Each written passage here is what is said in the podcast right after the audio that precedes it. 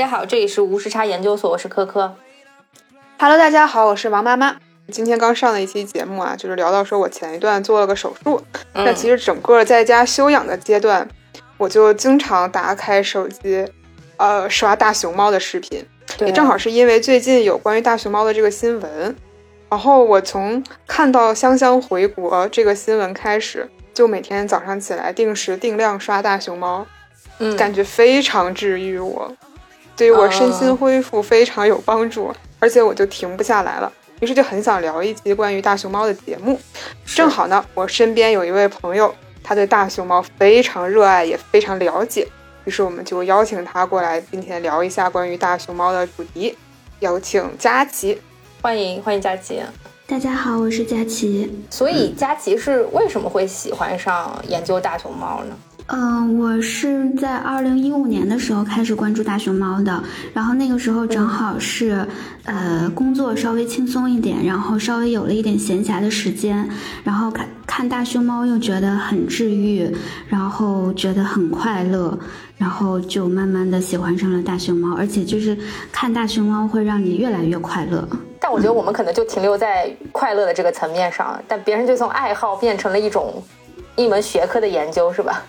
不过这次就是除了香香之外，还有另外一个让大家揪心的一个新闻吧。我觉得也是同时发生的。对，因为其实跟香香一起飘在热搜上面的呢，就是还有旅美的两只大熊猫，一位是乐乐，它前一段时间因病离世了啊，然后另外一只是丫丫啊，大家也通过一些视频的画面感觉到它应该可能呃生存状态令人担忧。哦，我正好今天看到最新的新闻，应该是在四月份的时候，呃，乐乐的遗体和丫丫都要回到国内了。这个大家也都是非常关注啊。然后可能我不太清楚，是因为热搜上本来就有很多熊猫，还是说因为我看的太多了，就我在这个中间又被科普了很多其他的在海外的大熊猫嘛。就除了香香之外，还有在韩国的福宝啊，也包括说在俄罗斯啊、芬兰和卡塔尔啊之类的生活的大熊猫。所以今天可能除了呃大熊猫本身，可能也会稍微聊到一些关于大熊猫外交相关的内容。对，哎，我觉得美国这个其实还是引发了大家的一些就是群情激愤吧，就是大家可能会觉得说怎么会弄成这个样子？就这个中间是不是有一些什么原委啊？嗯，这个事情其实是这样子的，嗯。嗯，其实那个大熊猫乐乐，它是今年的那个二月一号，然后早晨的时候被发现死亡，然后。呃，其实到目前为止也没有查出这个准确的死亡原因，只是初步的断定是这个心脏的病变。然后呢，其实嗯，乐乐的死亡是引发了大家的一个很广泛的关注，因为大家对这个事情是很气愤的。就是他为什么气愤呢？呃，因为乐乐死亡的时候他是二十五岁，然后这个年龄呢，其实呃。呃，野外的大熊猫平均的寿命是十八到二十岁，而圈养的大熊猫平均的寿命是二十五到三十岁，所以大家就觉得乐乐它其实只是刚刚达到了这个圈养大熊猫的平均的寿命。嗯，而且他是这个突然离世的状态，然后大家就会认为，呃，如果他得到妥善的照顾，肯肯定会活得更久的。然后呢，其实也是很早之前了，就是早在二零二一年的时候，就已经有网友爆料，就是说这个孟菲斯动物园，他对这个大熊猫丫丫和乐乐的呃照顾非常的不好，就那个时候丫丫就已经瘦骨嶙峋了，也吃不好，然后。这两年的时间里面，呃，时不时的就会有网友去呼吁接丫丫和乐乐回国。然后呢，就原本也是就是定下来了，今年是要回国的。可是就是在临回国、临回国之前，然后乐乐去世了，然后接丫丫回国的这个呼声就愈演愈烈。嗯，然后目前丫丫的状态是这样，就是现在是有那个中国的专家过去了嘛，然后就说丫丫是这个皮肤病导致的这个毛发脱落，但是呢，她的食欲是良好的，体重也很稳定，但是嗯，从照片中大家也可以看出来，丫丫的状态它就很不好，它不是那种我们在动物园里看到的那种圆滚滚、胖乎乎的大熊猫，然后。就因为因为这个情况，所以嗯，大家就会觉得我们的国宝在国外遭受了这种呃非常不好的待遇，然后网让网友非常的气愤，然后这个呃基本上是这个事件的情况，嗯，但是后来呢，其实又又出现了一个。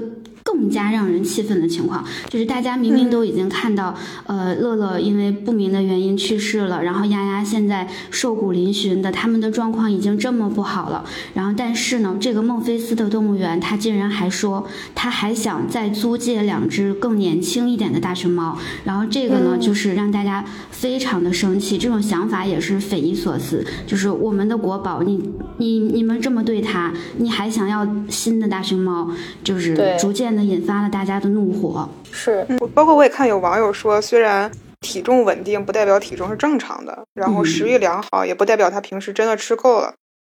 对，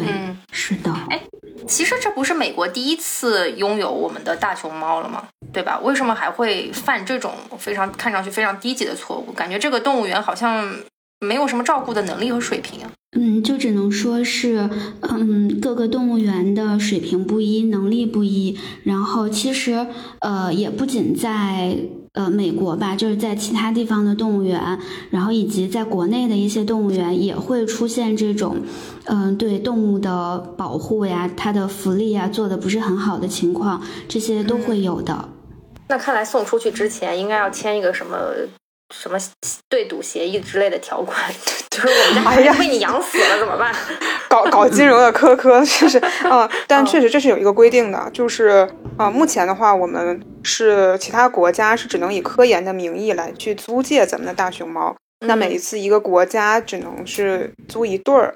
然后这个期限一般是十年，它每一年是要支付一百万美元的租借费。那刚才科科其实提到说，就假如出现了一个大熊猫意外死亡的情况是什么样的，就是会怎么处理？然后就是它其实是租借方就必须要支付五十万美元的罚款，而且就是遗体是规定要归还中国的。所以刚刚其实也提到说，丫丫回来，然后乐乐遗体也是要回来。嗯嗯。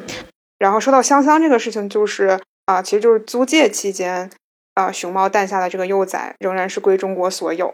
所以香香可能他在日本是非常顶流的那种熊猫明星，然后大家因为日本民众也会觉得他是好像是在日本出生的熊猫，大家眼皮子底下看着长大的，但实际上也确实是要在二到四岁之间送回中国，而且这个幼崽虽然是在日本出生，或者是其他在国外出生的幼崽，那它的租金呢也是要付给中国，是六十万美元。嗯。嗯，对对对。呃，然后再有一个细节就是，它是可以这个熊猫幼崽是可以延长的这个协议哈，就直到是那个熊猫父母的租借协议到期为止。那当然，香香这一次也是大家说是本来就是因为疫情它拖了一段时间，那应该是在二零年左右就应该回国的。对，呃，然后额外也是他这个年龄到了，也正好要回到成都给他找对象嘛。你看，是。我在这过程中也发现，这个熊猫确实是很挺难养的。一方面就是它生育也很难哈，然后另一方面就是把它养大好像也不是这么容易。所以想问一下，就是这个大熊猫就它难养。首先，它繁育到底为什么这么难呢？就是大熊猫，它其实它的繁殖能力非常的低。嗯，雌性的大熊猫一年它只有一次发情的机会，而且其实只有短短的五天左右，就是错过这一次就要等下一年。然后呢，雌性大熊猫其实就是它找对象的时候对另一半的要求也很高，就是一定要双方来电，如果不来电的话，它们也不肯将就。所以在确定的。时间找到合适的熊，这个其实就是非常难了。尤其是，嗯，就是可能在圈养的大熊猫可能会，嗯，挨个的这个配对啊，就帮它找对象嘛。但是在野外的这种环境下的话，尤其是现在大熊猫的呃栖息地非常破碎的情况下，嗯，就找对象其实还挺难的。哦，嗯，这个就不将就，这种真的是 值得大家学习。哎呀呵，嗯，这个这个有一个例子，就好像那个呃，就说英国为什么这么长时间就是都没有在英国出生呃一只大熊猫呢？对，就是因为送去的那两只大熊猫，就是他们两个不来电。然后就是没有办法，然后他们也没有办法再获得新的熊猫，然后。嗯，然后英国其实是为了为了能够诞生一只在英国出生的大熊猫，嗯，他们他们也做了很多的努力，然后就包括就是这种人工受精的方式呀等等的。嗯嗯，这有点像那种，就是哪怕这个世界上就剩下你一个男的，我也不想 跟你在一起的，哎呀，感觉 有没有？你那确实有，哎哎，所以它它这个雌性大熊猫，它大约就是。生育期是多少年呢？就是有生育能力的时间。嗯，现在的话应该是五岁以上的大熊猫，它就嗯可以找对象了。而且其实，在在自然的这个状态下，嗯，这个雌性的大熊猫它其实并不是每年都发情，就是呃，我今年就是生了一只呃大熊猫幼崽之后，它会把这个大熊猫幼崽带到呃两三岁的时候，然后它把这个幼崽赶走，然后它才会去发情去继续找。对象，哦，对，然后在呃，现在就是人工繁育的这个圈养大熊猫，它其实是呃，如果如果一个大熊猫母亲让它连续的两年生育的话，就是大熊猫的粉丝们就普遍都会认为这个动物园它其实有点不人道，就是它。他在一个大熊猫幼崽还没有长大的时候，就让他和他的母亲分开，就是这种其实是会被批评的。嗯，然后我也发现，像大熊猫，我看他们刚出生的视频的时候，他们真的好小呀，刚出生的。对，就很难想象他们能长成那么大。就他们刚出生的时候，就像小老鼠一样的大小。然后这个呢，其实是因为，呃。就是在野外生存的大熊猫，它如果是这个呃妊娠期的话，嗯，它怎么说？它面它面对的危险就会更多，而且它可能就是母体的消耗呀会更大。然后这样它减少这个妊娠期的话，其实是可以呃保证更大的生存几率。所以它的这个小宝宝。出生的时候就非常的小，因为它大概只有一个呃几个月的时间的这个妊娠期。哦，对，那会不会造成幼崽就非常的小，然后存活率就很低啊？嗯，对，是的，是的。嗯，而且就是呃，如果是嗯在野外的时候，大熊猫如果生了双胞胎，然后它们通常就会放弃一只，然后只保留一只，因为它们是养不活两只的。然后呢，像就是这种圈养的大熊猫，然后这个奶爸奶妈就会帮助它们，就是两两只换着养，所以大家经常能看到视频里面就是。就是奶爸可能会去，呃，熊猫妈妈那里偷走它的宝宝，然后呢，就是带回去可能喂喂一喂啊，然后呃测量一下呀，然后再把另外一只双胞胎宝宝，然后再放回去，这样由由一个大熊猫妈妈轮流的去带两只崽。哎，其实圈养其实它那个环境还是比较安全的嘛。对。那它这么轮流养的这个目的是因为妈妈的精力不够，还是说他们可能本身就是呃养一个是更好、更合适的一种养育的方式啊？其实可能是一种天性，就可能是一种天性，就是生了两个的话，他们会。杀死中间的一只，就只保留一只去养，就担心他们会杀死。对，而且就是大大熊猫妈妈的它的这个怎么说，它的奶水啊什么的，可能还是呃不是很够的，就是需要人工的去这样子轮换，然后帮它去抚养。是，独生子女政策真的是啊，贯彻的很 很很到位。对。咱们计划生育也不管双胞胎，好吧？对对对，是，对对对对。我其实现在就可到一些视频，发现一些国外的话，好像会把它养在我我，尤其是看那个卡塔尔他们那个养大熊猫，感觉是一个非常呃豪奢，然后也但是又很人工的那么一个环境。但是每次咳到咱们比方说成都的那个大熊猫基地的时候，就会觉得它还是相对来说更接近一个野外环境。就想说，现在就其实大家会更偏向于哪一种？嗯，其实就是动物园里面的这个大熊猫，因为动物园本身它的这个面积比较小嘛，比较窄，所以一般都是这样人工的环境。然后呢，在一些嗯，比如说那个中国大熊猫研究保护中心。然后它它是在它它有四个基地，然后有一些是那种半野外的状态，然后会将这种呃大熊猫，然后放在这种半野外的状态下去养它，就是为了让它能够适应在野外生存。然后嗯，其实呃在大熊猫的繁育这方面。呃，国内其实已经积累了不少经验了。然后现在研究人员其实呃一直在研究的一个方向是探索大熊猫的野化，就是希望人工繁殖的这些大熊猫能够适应野外的生存环境，然后有一天能够呃把它们放出去这个样子。嗯。对，然后其实关于这个呢，就是专业人士这边可能也会有一些争议，就是有有一些人会觉得说，呃，圈养大熊猫其实已经并不算是真正的大熊猫了，因为它们没有办法在野外的生存。然后还有一些人会认为说，呃，圈养大熊猫因为它的这个呃基因谱系的关系，可能有很多都是呃近亲，可能它的基因的多样性就不够，然后也不适合去到野外。再去，但是这个都是业内的一些探讨吧。然后现在，呃，现在一些这个保护机构其实做的就是希望，嗯，这个大熊猫能够在这个呃半野外的环境下，然后适应，然后呃未来的话可能就呃能够让它们回归野外这样子啊。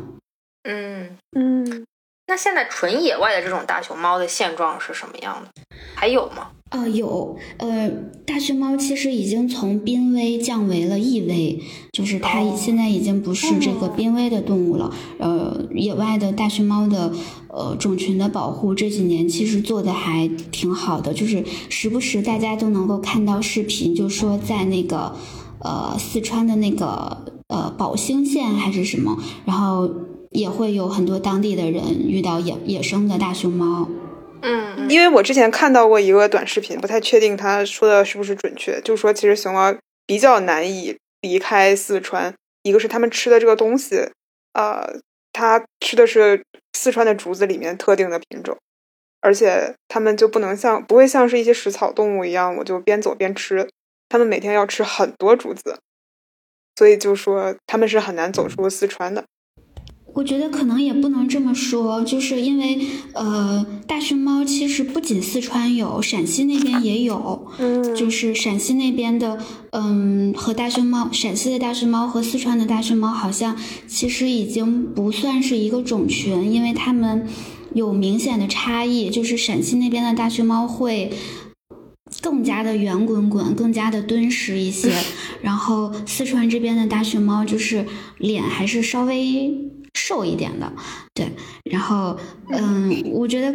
可能更重要的是，大熊猫它生存的环境可能只适合，呃，比如说在那样的海拔，然后在那样的植被覆盖的区域去生存，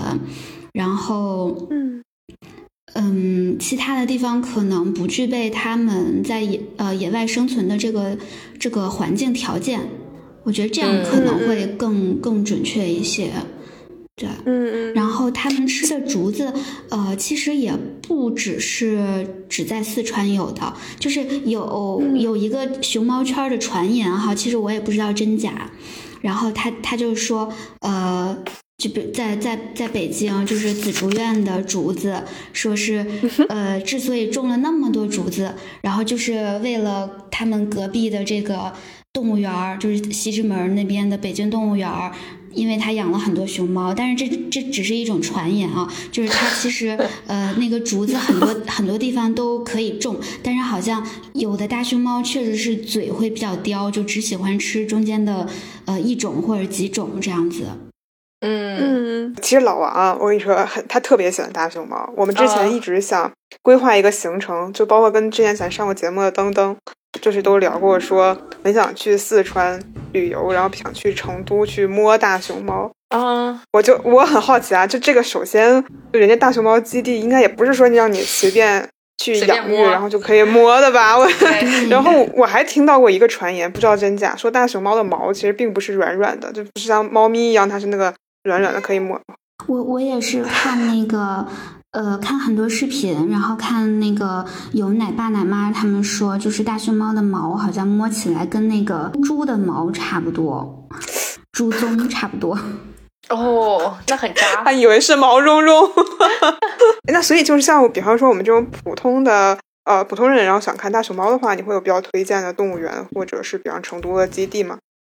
呃，有的有的，其实，嗯，我我我其实，呃，其实我个人最推荐的其实是重庆动物园。然后重庆动物园现在是，呃，有二十一只大熊猫，它已经是国内大熊猫最多的动物园了。然后，而且那个重庆动物园它其实那个离市区不是很远嘛，然后坐地铁也可以到。然后。在重庆动物园能看到那个大熊猫，其实它是被照顾的白白胖胖的，然后饲养员他也非常的有爱，然后有的时候能看到饲养员就是带着大熊猫幼崽去遛弯儿啊之类的，呃，为了让它们多运动一下，然后就非常非常的可爱，然后也会看到就四只大熊猫就是排排坐，然后喝瓶瓶奶这种情况，就非常的可爱，而且。就是它很白，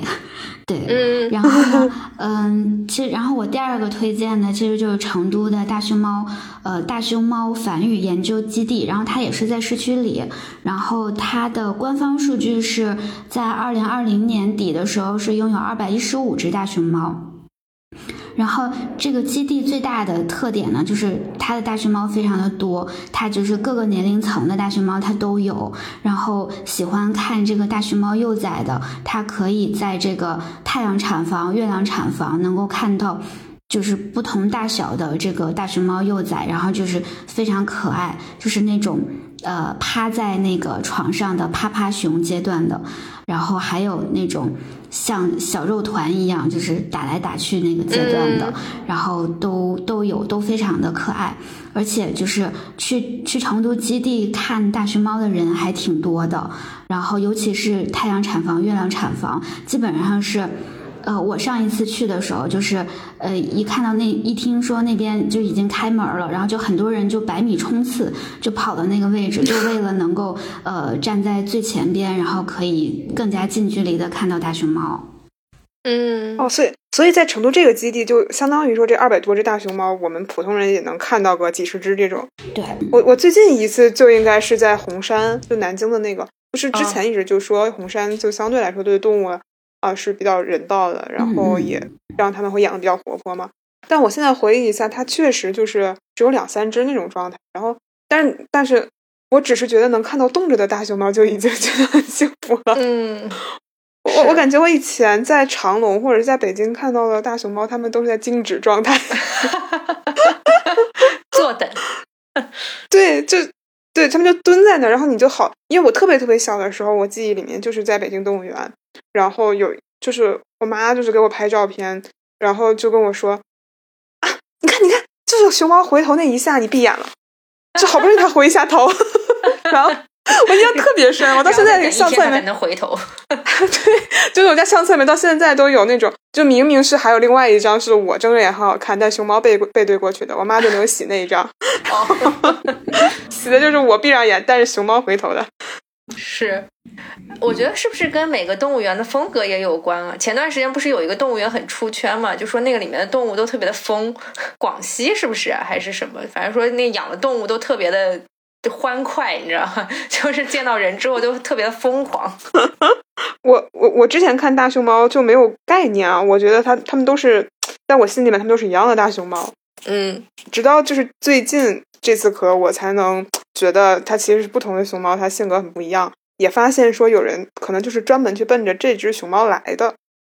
啊，就是是对对，所以就没有就是佳琪可以推荐的，我们国内看到的这种明星大熊猫啊，明星大熊猫其实特别多，嗯，比如说那个呃，北京动物园，北京动物园的萌兰，然后它就是呃，大家都叫它萌三太子，然后小名叫么么，然后它就是一只非常红的大熊猫，然后而且它是一个呃非常喜欢人类的大熊猫，它还有越狱史，就是它上过它上过社会新闻。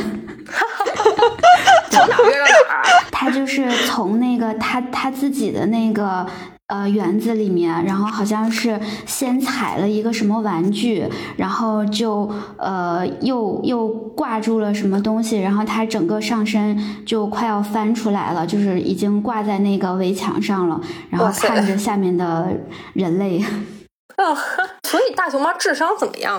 我觉得应该算高的吧。它既然它都可以翻出来，是 你好做题哦，哥。对，而且大呃萌兰它其实算是怎么说，星二代。然后因为他他的妈妈萌萌，然后呃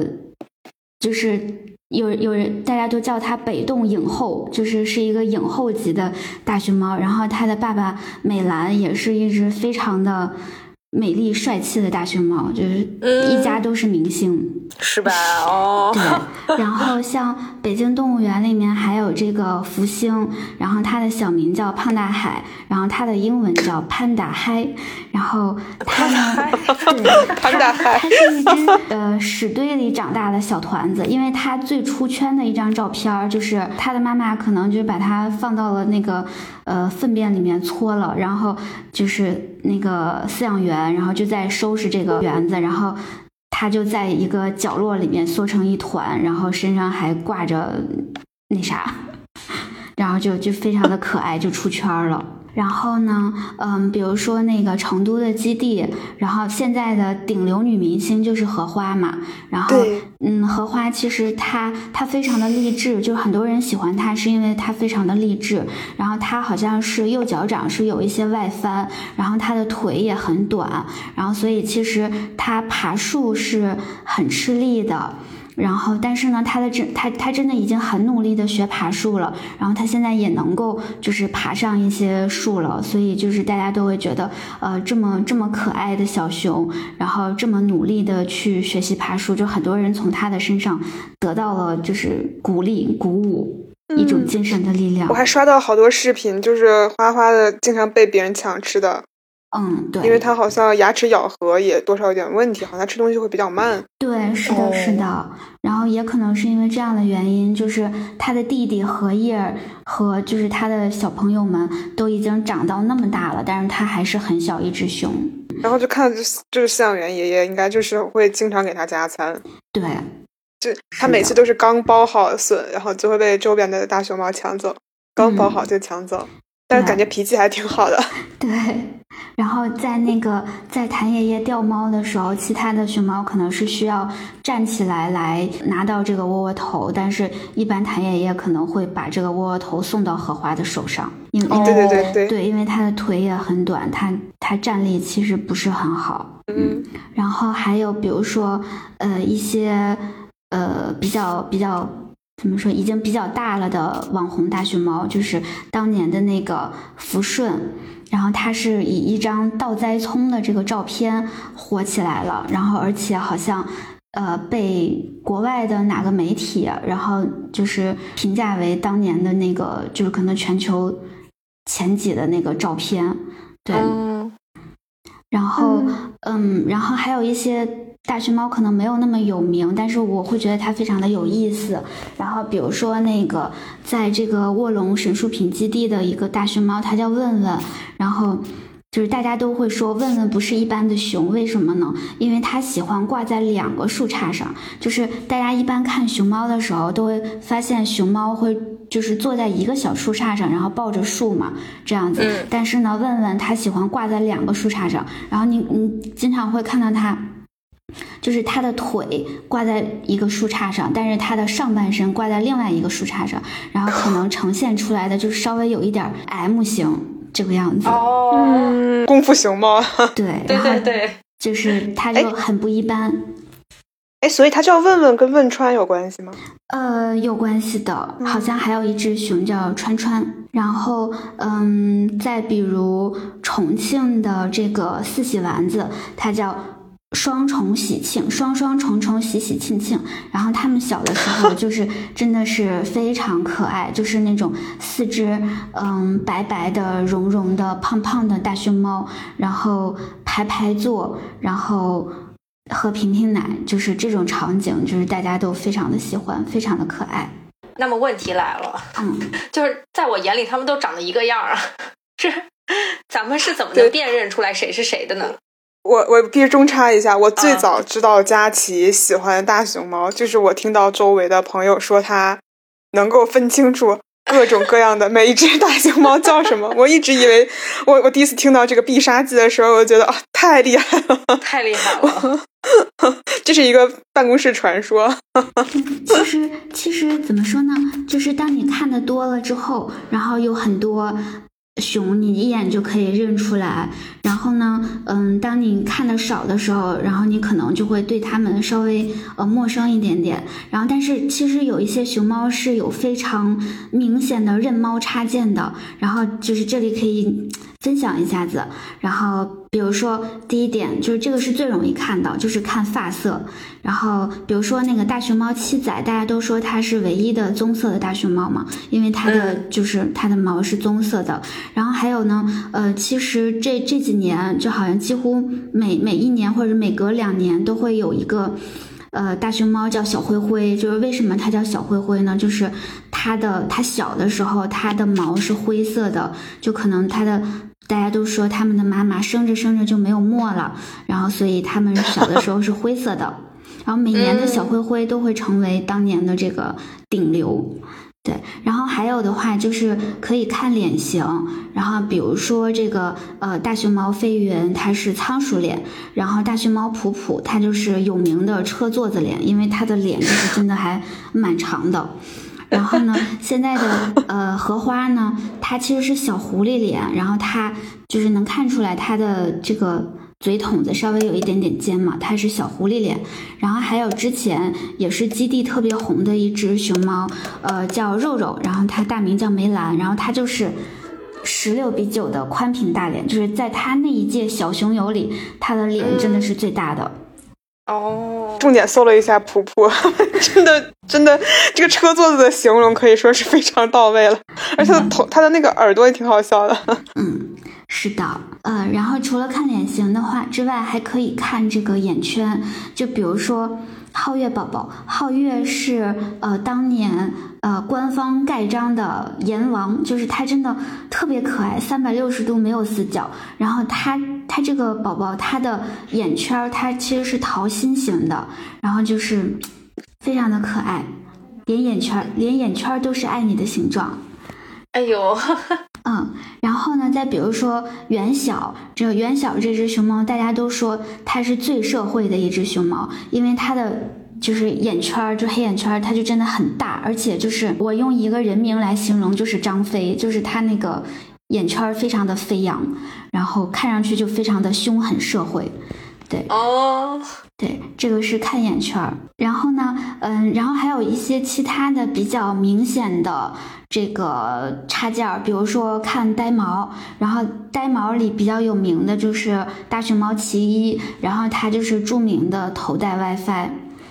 它有一个，它有一撮呆毛，然后它就特别明显，然后还有的，比如说看肩带儿，就是嗯，大熊猫的那个，呃，它的两个。胳膊是黑色的嘛，然后黑色在它的后背会连在一起，然后就是连在这一起的这个肩带儿的形状会不太一样。然后还有看耳朵，然后有的有的熊猫的耳朵可能就比较呃距离比较远一点，然后有的耳朵近一点，还有的耳朵是炸起来的。然后比如说呃一个比较著名的这个。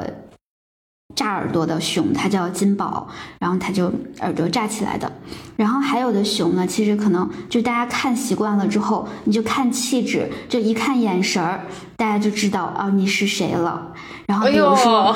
呃，比如说当年的这个技校，然后大家都是一看这个搞笑有意思、有智慧的眼神儿，就知道这只熊是绩效。哇塞！对，总之就是呃，看得多了，大家就能够分清楚了。但是花花一定是最好认的那一只。厉害了！我真的听到之后就觉得就是满满的爱，这得是多大的爱才能分得清楚？对呀，而且其实这些经常看熊猫的这些猫粉嘛，然后基本上他们都会，比如说，呃，看场地，然后就能分辨出来是在呃哪个动物园，或者是在基地的，还是在中心。然后呢，然后看那个摆设呀什么的，就大概能分辨出是谁的园子，然后。再看这个熊猫，然后它长得是什么样子，然后就能够认出来这到底是谁。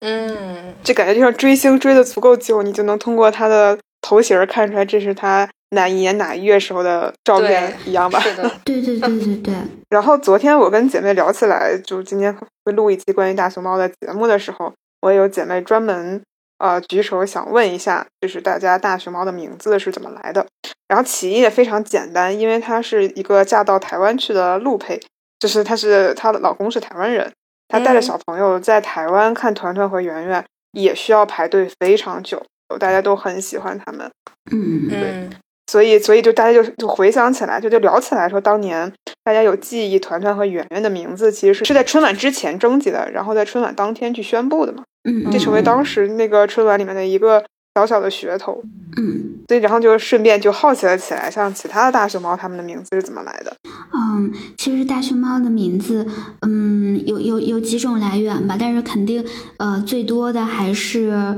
呃，就以以我认识的熊哈，然后最多的其实是根据大熊猫的父母的名字延续下来的，然后通常呢都是，嗯，主要的是延续妈妈的名字，然后有一些就是，呃，爸爸的名字会加在妈妈的名字后面，就比如说，呃，成绩妈妈，然后她的孩子就有成大、成小、成双、成对，就是这种成字辈儿的，然后还有一些是季字辈儿的，季历、季优等等，就是有有很多名字都是这样子的。这个叫成绩的大熊猫，它叫成绩，这是有什么特别的纪念吗？然后这是很有成绩的一个妈妈，所以她怎么怎么着吗？这才是做题家吧？就是大这只大熊猫的名字叫成绩，因为那个成绩的妈妈她叫程程，哦，所以她其实也是继承了她妈妈的这个橙字。哦，对，然后她叫成绩，然后他他后他后面的孩子就延续了橙字辈儿，然后还有一些是季字辈儿的。呃，大熊猫倒是不错，都是冠母亲的姓的是吧？嗯，那你说说也也有其他的。哦，因为母亲更金贵一点吧，他们发情时间比较有限，我理解。但也有冠母亲名的，你看，就对，也就拿有冠母记字辈儿，的，对。对，然后还有父母组合的，就比如说，呃，萌萌和美兰生的娃叫萌兰，哦，这样子，就一一个人取一边。而且就是呃，奶爸奶妈他们给就是熊猫起名字的时候，其实他们就是也挺也挺偷懒的。就如果比如说一个妈妈 生了双胞胎的熊，然后可能命名的方式就会叫大小，就比如说成大成小，圆大圆小，就是这样子。然后萌哦，萌大萌小这样。那是够偷懒的。对，然后还有一两的，就是一二，乔一、乔两，其实就是乔一、乔两的意思，一个是一，一个是二，这样子。哦，对对，然后还还有的是那个根据大家比较熟悉的事物起的名字，比如说大熊猫毛毛的孩子，就毛竹、毛笋、毛豆、毛桃，这都是吃的。对，就就这还挺可爱的。然后这个是、嗯这个是嗯，我所知道的应该是最多的这个命名方式了。就是起一个那个就是二二狗之类的这种名字是吧？而而且他起的这名字都是他自己的，他起的名字都是他自己吃的东西，啊竹子、笋，就其实这样的名字就是呃一整个都是有相当于是有谱系的嘛，就是你你一听这个名字，你就大概其知道他的妈妈是谁了，然后这样子，然后顺下来的。还有的话就是由于一些活动和纪念等原因，然后起的名字，就比如说二零零八年就是为了庆祝奥运会嘛，然后就呃北京欢迎你，就是每一个字都会都有一只大熊猫，就叫这个名字。哎，当时那吉祥物不就是叫贝贝、静静、欢欢、莹莹、妮妮吗？嗯嗯，应该是对应那个的吧？对吧？对对对应的。对对。嗯然后，嗯嗯，像那个二零二零年，然后呃，就是疫情期间嘛，然后四川支援湖北的这个医疗队，然后他们也就是认养了两只大熊猫，然后他们起的名字叫热干面和蛋烘糕，这就是为了为了怎么说支援湖北嘛，哦就起了这样的名字。嗯对，但是这两个名字其实我我觉得念起来就是因为太好吃了，就可能 对，而且好像之前的都是两个字的，很少有三个字的。对对，是的，就感觉感觉，如果他们自己知道的话，可能会没有办法面对自己的小熊友什么的。然后还有是因为那个品牌冠名而产生的名字，然后就比如说浦发银行，它认养的就叫浦浦和发发，然后呢，海底捞认养的就叫海海和捞捞。我我刚才就哦在想说，比方无时差你要领养的话，咱们要领养的话，就会叫叉叉。你在基优面前就抬不起头，你知道吧？对，我刚才真的转了一下，觉得嗯，可咱俩就算了吧。服务。服务也很奇怪，只有石狮还可以，但是人家养一般都是养一对儿，好吗？石狮和叉叉，对呀，叉叉真的 在成绩面前也抬不起头呀。对，海海和捞捞还不错啊。嗯，对，我觉得捞捞有点怪，好吧？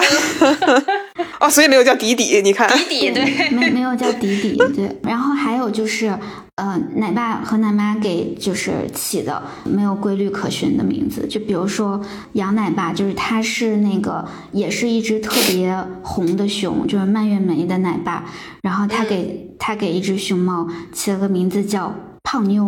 哦，对，就感觉这个这也好随便呀。对，就这个名字就有点有点随意了，感觉跟二狗铁柱差不多了。对，好养好养。哎，所以是不是其实每一只熊猫它的名字出来的时候，你们也会有一些讨论？嗯，对，而而且就是网友也特别喜欢给熊猫去起一些小名啊什么的。嗯，嗯，其实奶爸奶妈是可以给他们起名字的嘛，我一直以为是要科学家给他们起名字。哦，是是小行星命名是吧？对，对，其实其实很多都是奶爸奶妈他们起的，就是乳名嘛。然后有一些是，嗯，当他比如说呃遇到这种活动呀，可能呃遇到一些这种什么官方命名的时候呀，会给他一个正式的名字，要不然的话就会延续他的乳名。然后他的乳名最开始就是奶爸奶妈他们起的。哦，之前就是，呃刚刚大家正好也聊到，感觉就会专门去很认真的起一个名字，并且凑一对儿送出去的，基本上也都是送到国外的这种吧。嗯就是，嗯，它可能意义会更重大一点。然后像我这一次就是也是，其实咱们这次就是能，呃至少我关注到就是两只大熊猫的新闻，也是因为就是在海外的大熊猫嘛，对，所以对，然后也顺便就去咳了咳其他在海外的大熊猫们。嗯，我我我自己印象特别深刻的是那个在韩国的福宝，嗯。因为对，就是有提到，就是首先是福宝有一个非常爱他的爷爷，就是韩国爷爷，呃，然后他们中间的互动特别有爱，然后爷爷真的是给他做了一大堆竹子做成的玩具，什么眼镜儿啊，眼呃什么吉他，就特别好玩。然后还有那种视频，就是爷爷给福宝搭了一个呃滑梯，然后怕福宝伤到，爷爷自己先头朝下趴着滑两回，就自己先试一下。好可爱啊！就对，就这种互动就，我我特别感动，咳了很久。然后还有就是，呃，就是之前一些视频，就是香香回国之前啊、然后呃，一个是最后一两天在上野这个动物园呃展出的时候，其实因因为要抽签，几乎已经到了一比四十六这个比例，就即便你嗯抽中了的话，就是也要排队一两个小时。然后实际上能看到香香的时间可能只有一分钟。然后更好笑的是，这个新闻画面里面有很多人根本没有抽中签。然后他们接受采访的时候，就是说，虽然我没有抽中签，我也看不到香香了，但是我想带她一个离她比较近的地方待一会儿。嗯嗯然后我在我一开始觉得很好笑，看着看着我都有点哭出来了，很伤感。就是很美好吧，就是觉得好像大家借着这个大熊猫这个桥梁很可爱的动物，不管它背后是不是就是有外交或者是其他的这么个因素，但是我觉得很多普通人就是真情实感的很喜欢这个动物，然后这个动物有很强的就是象征着我们国家，所以就是有一种民间交流，大家借着这个大熊猫这个名义，就是所有爱动物的很善良的人，是我们在那一刻的心态是很像的，很接近的。哦，包括有人很担心，怕香香在日本待久了，回到成都不会说成都话怎么办？对他要重新学习这个四川话，对。对，然后包括说，甚至走的时候，香香走那天就是上飞机，机场还有很多日本人，就是举着个牌子，就是跟送机送他再见。他其实都是，他只是对着飞机打招呼而已，就根本看不到香香。但你能感觉这种情深意重的感觉。然后我突然间就理解为什么就是冰墩墩在冬奥会的时候火，而且最开始他火其实也是有一个日本的记者嘛。就是 开最先带头磕冰墩墩嘛？是 我突然间，我当时终，我后来终于明白了大家为什么喜欢那个冰墩墩了。对，日本人确实是非常的喜欢熊猫，而且他们还给就是给香香开发了很多嗯很可爱的周边，好像。嗯，就就不同大小的这个香香几个月龄的，然后还有一些那个，就好像连香香的便便都会被做成一些这个这个周边的产品什么的，然后大家都非常的喜欢。嗯，我我看到有一个叫，就是有个日本大哥，他呃，就十二年每天都要拍很多大熊猫的照片。然后出版了十多册香香的专辑，我的天！哦，其实，在熊猫圈里面，这样的人还真的不少，就是每天是吗？对，都扛着相机，然后去动物园里面，或者是去基地呀，或者什么地方，就是拍熊猫。然后，嗯，像我们这样的，就是呃，也稍也属于是白嫖熊猫了，就是在网上会看他们发的图，关注他们，然后不断的看他们发的新图。在代拍站姐这种感觉吗？嗯，对对对对对。然后还有什么其他的大家印象比较深刻的在海外的大熊猫吗？嗯，比如我这几天看到的视频，就是那个在俄罗斯的那个大熊猫如意，然后它就就是。那个入乡随俗了嘛，然后在俄罗斯，他的战斗力就已经爆表了，就一个人又可以呃拆房子，然后又可以这个呃拖那个水大的水桶啊等等的，就是非常有当地的风格。哦，我我之前看了一个视频，也觉得很好笑，是那个在芬兰，然后也是他们也是怕大熊猫想念家乡，对，然后就有很多芬兰人对着大熊猫唱《但愿人长久》。用中文唱这个歌，画面感觉非常的诡异，就有点荒诞。我觉得我就是那天我是笑的笑笑的最开心的一个视频。是不是还有人学四川话？怕他啊？对，怕他那个福福宝和他的爷爷，就是福宝的爷爷，还还会给他写福字，就是还会给他拿毛笔字写福字，怕他不知道自己的名字。嗯，好可爱呀。然后还有就是在那个法国出生的圆梦，然后它它刚出生的时候，它其实呃不像其他的大熊猫，就是毛是顺的，然后它刚出生的时候毛是卷的，然后大家都说，哎，这个法国出生的果然非常有法式风情，一身的这个小卷毛，自来卷儿。对，然后那个时候它小名就叫卷卷。哦，是。您正在收听的是无时差研究所。无时差研究所的粉丝群已经开通啦！你只需要在微信搜索“无时差研究所”同名公众号，就可以找到入群的方法。添加无时差研究所管理员二维码，管理员通过后就可以拉你入群啦。如果你喜欢我们，也欢迎在微信公众号和爱发电给我们送来你的支持。呃，刚才除了说我们就是。就是聊到说我们对它动物的这种天然的热爱之外，但其实背后呢也多少是有一点点经济账在里头的。嗯，刚才就是有提到过，而我们现在的话，呃，主要是以这个科研的名义去租借大熊猫，然后也有一定的租借的费用。那其实对于一个呃大熊猫在海外生存的话，除了这笔租借费用，还有很多其他的成本哈。比方说，我们刚才也都提到说，这个大熊猫它的食物还是比较局限的哈。就有很多国家，它如果种不出竹子来的话，它就只能去从中国定期去空运一些新鲜的竹子，那其实成本也很高啊。然后包括我之前看到一个呃一篇文章哈，就是知乎的文章，就在讲说为什么我们一直没有给印度大熊猫，就是会比较担 心他们是不是能够，对 对，就怕他们养不好嘛，就是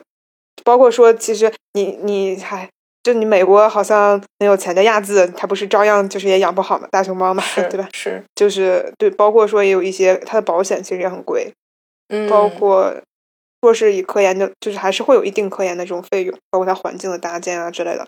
呃，支出还是非常的高的。所以我们是如果是在海外给大熊猫找一个家的话，确实还都是非常慎重，确定它有这个能力的。是那即便是好像看上去它支出成本很高，那为什么国外的动物园还是大家都非常热爱大熊猫，很希望它能够来到自己的国家呢？嗯，就如果只是从经济账这边来算的话，像刚才提到的香香就是一个非常好的正面的例子。就是呃，之前看报道啊，也就是说大家估算，就是大熊猫香香，就是香香本身啊，就给呃日本带来了超过二十七亿人民币的这个经济效益。哦，那这个嗯对它这个中间多，对，既包括说就是这个动物动物园的这个客流量，刚才大家也看到了，它的它要抽签，对吧？对，而且我其实我看他那个现场的视频，就大家也很有序，他边上确实有工作人员，到了一分钟就让大家撤退，下一波人进来，这样。哦，嗯，对。然后也包括说刚才佳琪提到的，就是他们给大熊猫做的周边非常多，这个周边是大到这种门牌的标志啊，小到像餐具啊、饮品啊，包括什么大熊猫饼干、咖啡啊什么的，都非常多，就是能想象到的开发的东西很多。然后也包括说，呃，像衣服啊、帽子啊、毛绒嗯玩具啊、这些，都是很多。嗯，对，就感觉变成了一个生意嘛，就是一门生意对对对，是的。包括他刚才说到这个，呃，这个拍大熊猫、兼职拍大熊猫的人，他其实出版了非常多的专辑。嗯，本身就是就只是从钱上，他也也会，尤其像这种爱大熊猫的国家的话，那确实就是很会有很大的经济的收入啊。是，嗯，那这么一算，感觉租金租少了。但应该也不是所有国家，我我不太确定这个是因为这是日本的例子嘛？日本的我觉得哦例子相对比较极端，对也没听说哪天前两天好像看到说芬兰想要退回大熊猫，对，呃是因为就是养不起了。但是芬兰可能全全芬兰也没多少人，这些人可能也并不是 是的，芬兰人又比较社，对，又比较社恐，是吧？他们可能还对保持社交距离啊。对，这就可能这国家国情也都各有所各有不一样的地方吧。嗯嗯嗯嗯，为就就肯定是各有嗯对各有各的小算盘打起来，对吧？从这个层面上哈，嗯，然后刨了钱之外呢，就是我也就 恰好翻了一下这个大熊猫外交史。嗯为什么我会想到这个呢？是因为我好像一个是研究生学的就是相关的专业啊，嗯，就是国际传播之类的。我之前写过一个课程作业，是专门研究国宴菜跟外交的关系。我就、哦 我觉得这就是我当时对这些零头八脑的东西和外交历史也有意思。对呃是是有专门的书的。我当时在图书馆专门借到了一本，就是 介绍什么历年国宴的菜谱，你知道吗？满汉全席啊。没有，它每年菜谱是不一样的。我当时我应该那是一一六一七年吧，就是在那个那个时候，呃，嗯就你发现每道菜就是意义什么都不太一样，就是、哦呃特特朗普习特会的时候，特朗普怎么招待习的习，就是各各国领导人之间怎么互相招待，他用了什么样的瓷器，然后配的什么样的菜，菜有什么讲究，其实多少都是有一些的。哦，所以我觉得这种零头八脑的东西和外交史之间的关系 就很喜欢看一下。于是我就手手这么一搜哈，这也都是简要的介绍啊，大家也就当一个、呃拓展没有用知识的这么一个时间啊。一个是呢，就是我我非要给大熊猫外交去做一个定义的话呢，它就是指的中国大陆通过赠送或者巡展或者是商业性租借熊猫来开展的外交工作。嗯嗯，所以大家看到有一个区别啊，就之前呢，我们都是以赠送为主，这个赠送是可以追到追溯到武则天时期，这个我很震惊。哦就文献记载，武则天就曾经给日本天皇两只白熊和七十张毛皮，所以从那个时候起，日本人就已经非常喜欢大熊猫了。嗯 对，然后呃，后面呢，就是其实，在解放之前，呃，就呃，应该是一九四一年的时候，就是宋美龄就已经代表我们的国啊呸，宋美龄就已经代表国民政府，不是我们的，就是代表国民政府去送两只大熊猫。啊，当时就是一个中国特色的国礼，它主要答谢的就是美国对于抗日战争的一个支持，所以这个是从呃解放前就有的一个行为。美国也很早就有这种作为呃外交礼物而获得的这么的大熊猫啊，所以不能说他们没有什么培养经验，他们从四十年代就有了。嗯，那可能最著名的这个熊猫外交就是来自于呃一九七二年尼克松访华。嗯，除了乒乓外交之外，其实还有大熊猫外交。当时就是尼克松和尼克松夫人就到了，就是北京的这个动物园，就已经和大熊猫有了亲密接触。你看看多好，人家就可以摸。对。然后很好笑的是，在那个宴会上面，当时周恩来总理呢还给还把一个熊猫牌的香烟递给了尼克松的这个夫人，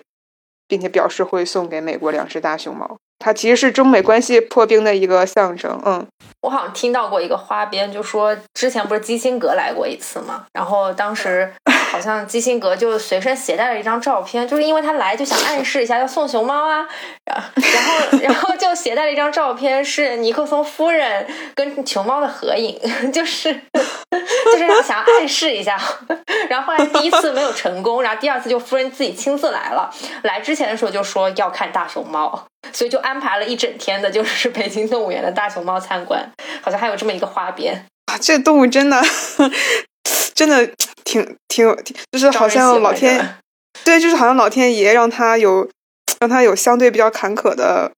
繁殖能力，与此同时又给予了他如此可爱的外表。对对，集万千宠爱于一身。对，然后呢，刚才说到的都是奏语哈，就其实。到目前为止呢，就是到了现在的话，大家其实主要是以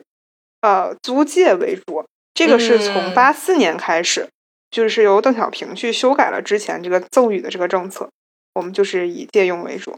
对。就这是其实是一个挺大的改变，就之前一直好像在我印象当中，如果没有做这期节目，呃，或者没有香香这个事件，我们可能大多数人都还是以为熊猫就是给人家的，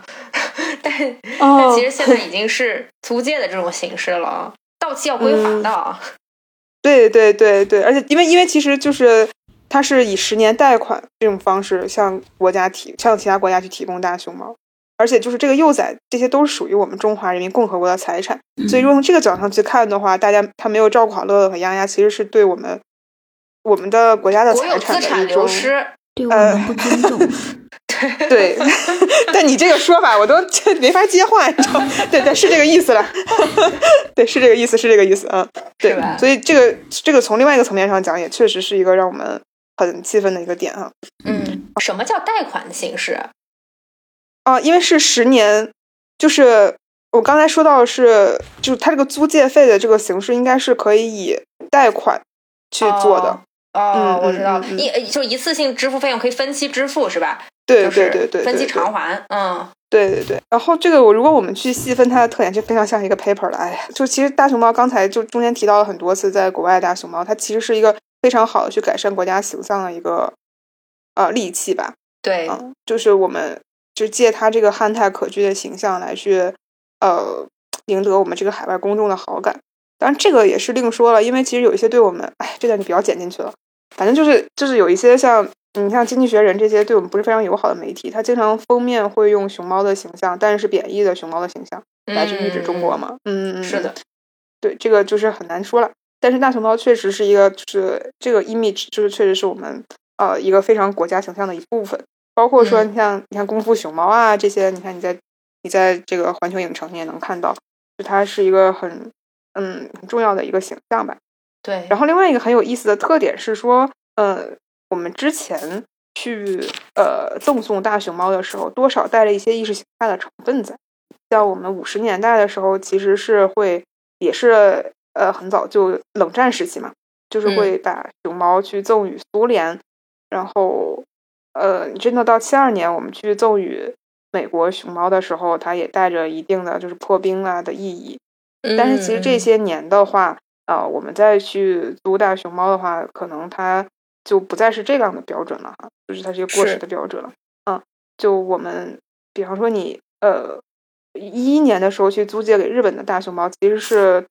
想改善，因为我们当时领土争分就就是领土纷争的时候，就其实这个咱们聊二零一一年的时候，其实提到过，就是当时有一些钓鱼岛啊这些纷争啊，就是关系比较紧张。那大家其实一对大熊猫是一个很好的粘合剂和缓冲。